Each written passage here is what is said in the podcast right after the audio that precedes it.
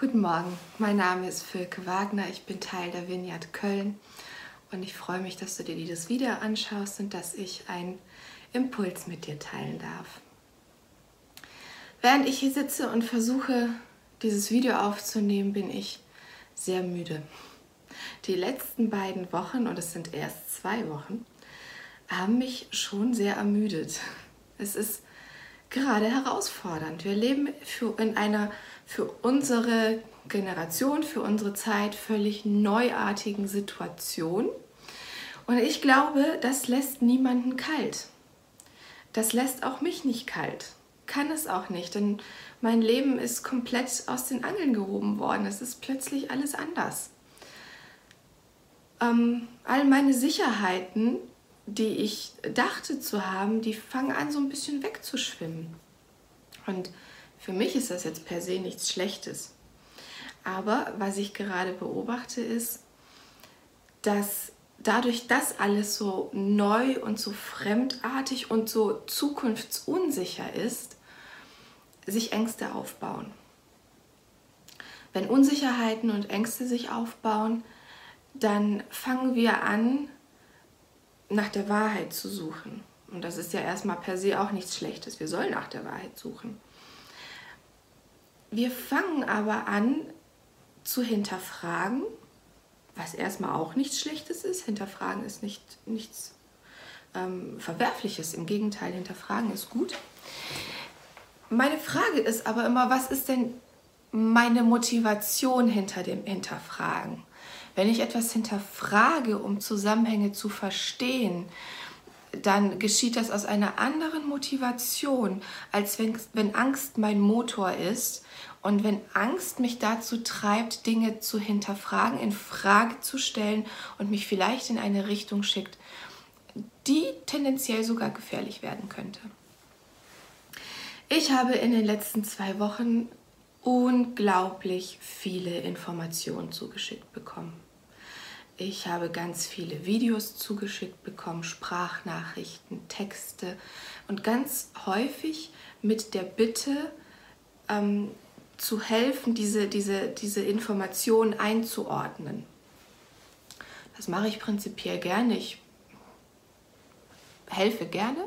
Ich setze mich gerne mit Dingen auseinander. Ich kam aber an den Punkt, an dem diese Informationsflut mich echt überfordert hat, weil eine komplette Bandbreite dabei war. Wir hatten Informationen aus der, ich nenne es mal, verschwörungstheoretischen Ecke. Ähm, da waren äh, Videos dabei mit der Info, hey, es ist alles gar nicht so schlimm, die Regierung möchte uns an der Nase herumführen. Das war noch relativ harmlos. Bis hin zu, ähm, es ist alles noch viel, viel schlimmer. Die Regierung hat diesen Virus produziert, um uns alle zu knechten. Also ihr merkt, richtig herausfordernde Thematiken, die, glaube ich, wenn man auf einem Angstschiff sitzt, einpacken könnten.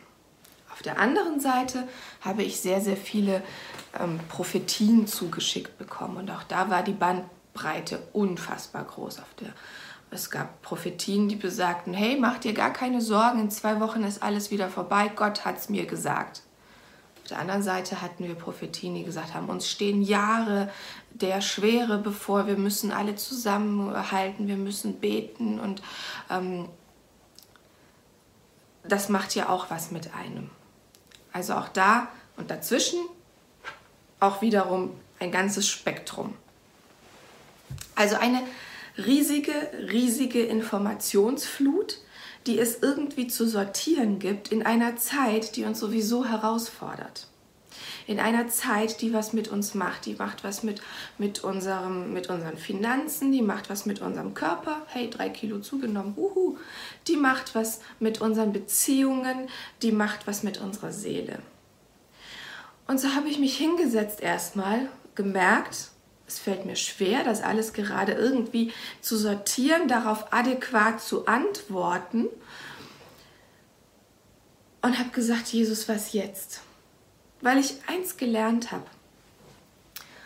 Auf der Suche nach Wahrheit möchte ich mich immer zuerst an Jesus wenden. weil Jesus von sich sagt, ich bin der Weg, die Wahrheit und das Leben. Und in dem Moment, wo ich mich hinsetze und sage, Jesus, ich weiß, du bist meine ultimative Wahrheit, merke ich, dass Frieden bei mir einkehrt und dass ich Ruhe habe, diese Dinge besser zu sortieren. Und so habe ich mich hingesetzt und habe gesagt, Jesus, ich möchte dich suchen. Was brauche ich jetzt? Was brauche ich in dieser Situation? Und dann hat Jesus mich auf einen Vers aufmerksam gemacht. Ich glaube, dass es Jesus war, nämlich im zweiten Brief an Timotheus. Im ersten Kapitel und Vers 7 steht nämlich, denn Gott hat uns nicht einen Geist der Ängstlichkeit gegeben, sondern den Geist der Kraft, der Liebe und der Besonnenheit. Und dieses Wort Besonnenheit, das war für mich, ähm, als würde es mich in 3D anspringen. Und ich hatte den Eindruck, dass der Heilige Geist sagt, hey, was wir brauchen, ist Besonnenheit. Der Brief an Timotheus ist in einer, in einer spannenden Zeit entstanden. Es gibt zwei ähm, Prämissen für diesen Brief. Zum einen ist es anscheinend so, dass Paulus ihn schreibt, während er sich in Gefangenschaft befindet. Und der zweite Inhalt dieses Briefes ist sehr, ach ich nenne es mal, endzeitorientiert. Paulus meint wirklich, dass Jesus ganz bald wiederkommt und weist Timotheus auf gewisse ähm, Strömungen hin. Und er beginnt den Brief damit, dass er sagt, hey, Gott hat uns nicht einen Geist der Ängstlichkeit gegeben, auch wenn herausfordernde Zeiten uns bevorstehen, sondern er hat uns einen Geist der Kraft, der Liebe und der Besonnenheit gegeben. Und er endet seinen Brief an Timotheus auch damit, dass er sagt, hey Timotheus, in diesen ganzen Herausforderungen aber bleib du bitte besonnen. Und das hat mich so gepackt, dass ich gesagt habe, hey ja, das möchte ich. Ich möchte besonnen sein. Ich möchte in dieser herausfordernden Zeit lernen, nicht nur zufrieden zu sein, das war der Teil meiner letzten Predigt, sondern ich möchte lernen, besonnen zu sein. Was bedeutet das jetzt für mich? Besonnenheit hat für mich immer etwas damit zu tun, dass mein Fokus auf Jesus ist dass mein Fokus darauf ist, dass der Heilige Geist mich erfüllt.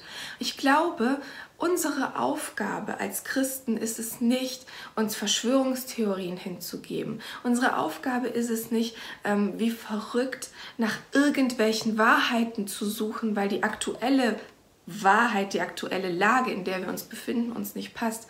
Ich glaube, unsere Aufgabe ist es auch nicht, nach Zeichen der Zeit Ausschau zu halten, ob Jesus jetzt vielleicht übermorgen wiederkommen könnte. Paulus hatte diese Zeichen der Zeit. Die Antike hatte bereits die Zeichen der Zeit. Endzeit ist seit 2000 Jahren. Seit 2000 Jahren hat sich in der Menschheitsgeschichte nichts geändert. Wir hauen uns immer noch die Köpfe ein, wir sind immer noch von Seuchen betroffen ey, wir haben immer noch Leute, die sich nicht gegen Masern impfen lassen.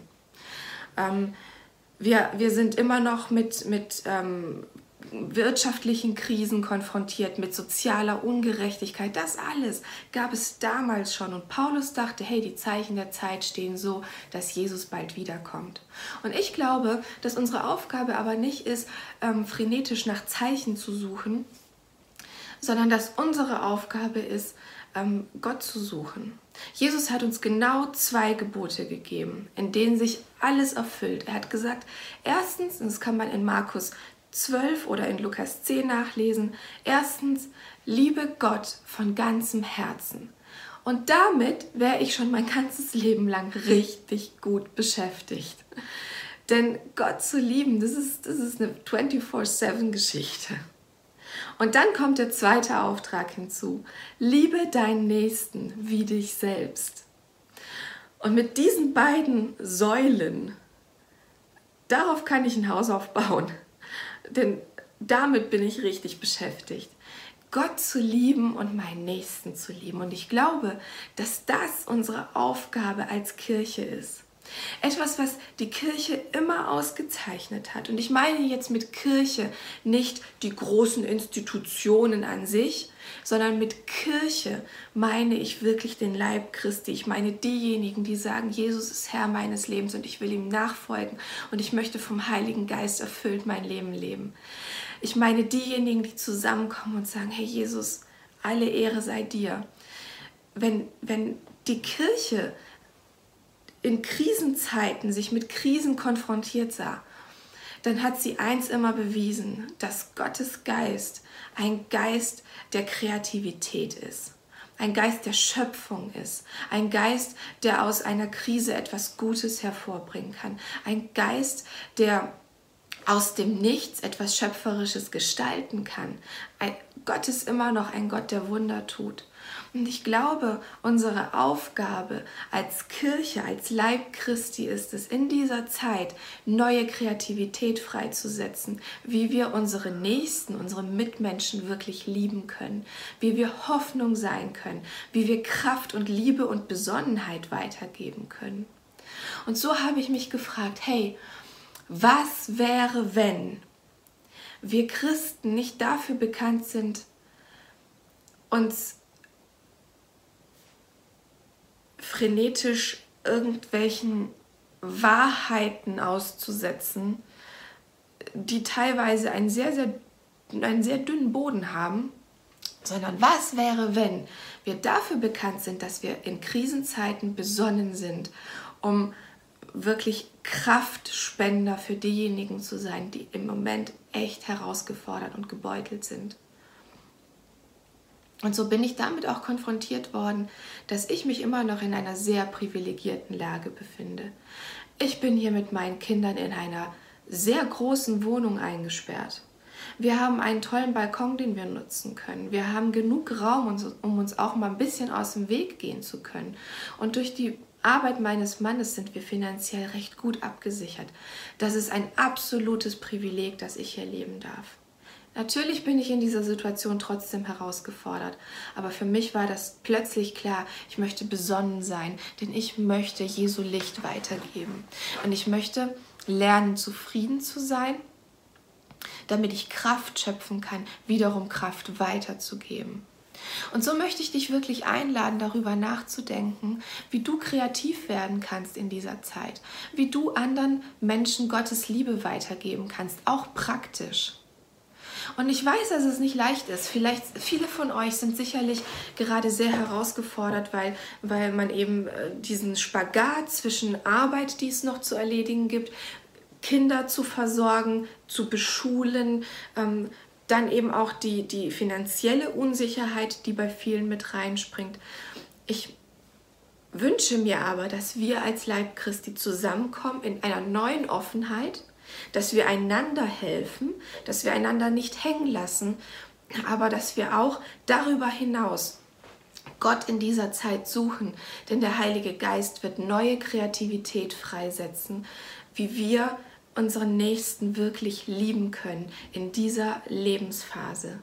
Und ich möchte dich einladen, wenn du das Gefühl hast, dass Ängste um sich greifen und dich wirklich in ihren Bann ziehen wollen, dann möchte ich dich einladen, nicht im, bei YouTube oder im Internet nach irgendwelchen Wahrheiten zu forschen, sondern ich möchte dich einladen, in Jesu Frieden, in seine Wahrheit und in seine Besonnenheit zu kommen.